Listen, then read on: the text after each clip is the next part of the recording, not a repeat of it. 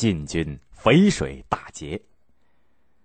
在北府军袭击洛涧之前，形势对东晋是很不利的。水军将军胡斌根据谢安的吩咐，带领水军沿着淮河向寿阳进发。可是，在半途当中就知道，晋军已经被前秦的前锋蒲荣攻破，胡斌就只好退守到了峡石，也就是现在的安徽寿县西北，等待和谢石、谢玄会合。蒲荣得寸进尺，他派部将梁成带领五万人马攻下洛涧。把胡斌的后路给断了，胡斌的水军被围困，粮食供应不上，就派士兵偷偷的去给谢石送信。不料这个送信的士兵在穿越秦军阵地的时候被秦军给抓住了，这封信就落到了蒲荣的手里。蒲荣赶紧派人把信送到了蒲坚的手里。蒲坚高兴极了，心想：果然不出所料，晋军怎么能够敌得过强大的秦军呢？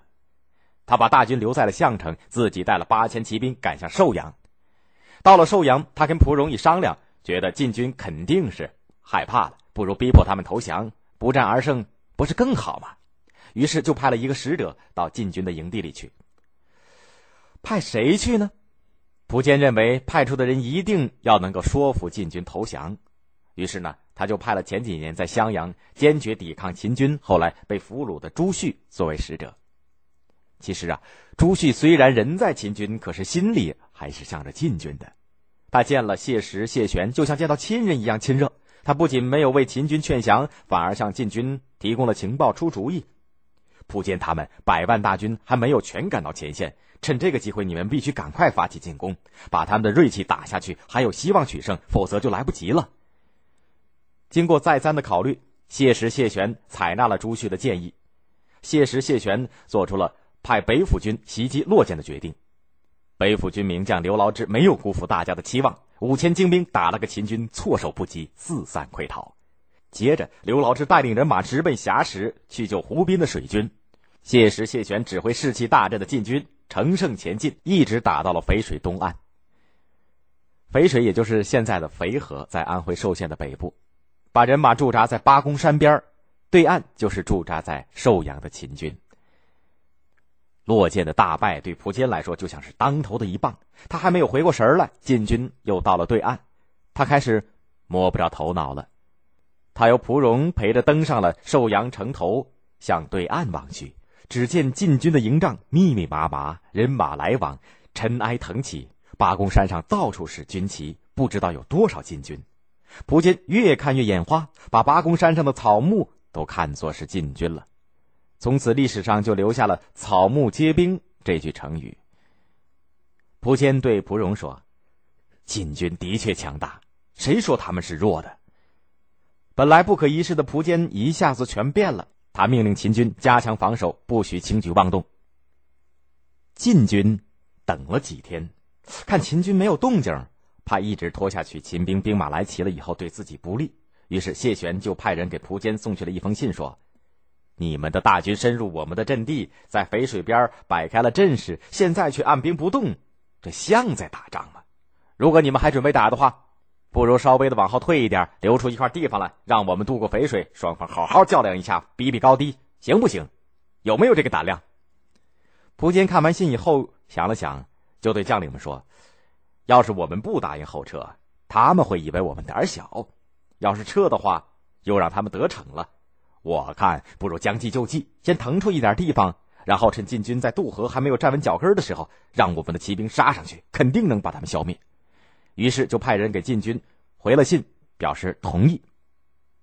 约定的日期到了，晋军严阵以待，准备渡河。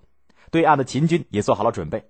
蒲坚一声令下，蒲荣就指挥晋军后撤。秦军向后移动了，撤出的地方渐渐的也大了。可是蒲坚怎么也没想到，秦军收不住脚，一直往后撤。不对呀，这哪里是撤退？秦军越跑越快，分明是逃跑。原来这些秦军根本就不想打仗，这一阵子他们已经被晋军吓怕了，担心晋军一上岸把他们打个落花流水。谢玄带领八千骑兵，趁势迅速渡过淝水，直接向秦军进攻。秦军吃过北府军的苦头，见到这种阵势就已经怕了。再加上朱熹趁秦军退的时候大声喊叫：“秦军打败了！秦军被打败了！”后面的士兵看到前面的士兵在跑，也就加紧跑；前面的士兵回头看，后面的士兵也在跑，真的就以为打了败仗，于是更加拼命的逃跑。蒲荣见形势不对，手握剑想把队伍稳住，可是秦军仍然像潮水一般的往后退，真是兵败如山倒，怎么挡得了啊？他们把蒲荣的战马冲倒了，蒲荣想挣扎起来，后面的晋军赶上来，一刀就把他杀了。这下秦军就更乱了，像没头的苍蝇一样四处的乱逃。队伍后面的蒲坚一看到不好，骑上马拼命的逃。一支箭飞过来，正中他的肩上，他哪里顾得上疼痛啊？只顾催马狂奔，一直逃到了淮北才停了下来。秦军仍然在不顾一切的逃跑，被挤死、踩死的人不计其数。他们听到了风声和野鹤的叫声，也以为是追兵来了，更吓得没命的狂奔。成语“风声鹤唳”就是这样来的。晋军大胜，收复寿阳的捷报送到了建康。谢安正在下棋，看完捷报以后，随手呢就放在了一边，仍然跟客人下棋。客人急问是什么事儿，谢安好像不在意的说：“还不是几个孩子把蒲坚打败了。”客人兴奋极了，跑着去把好消息告诉了大家。其实谢安也激动。客人走了以后，他走进房里，迈过门槛的时候，把脚上木屐底下的齿也碰断了。淝水大战大大的削弱了前秦的力量，蒲坚逃回了洛阳，剩下的军队只有十几万。正像王蒙所预料的那样，鲜卑族的慕容垂和江族的姚长看到前秦的势力衰弱，都背叛了前秦，分别成立了自己的国家。这就是后燕和后秦，苻坚最终还是被姚苌杀了。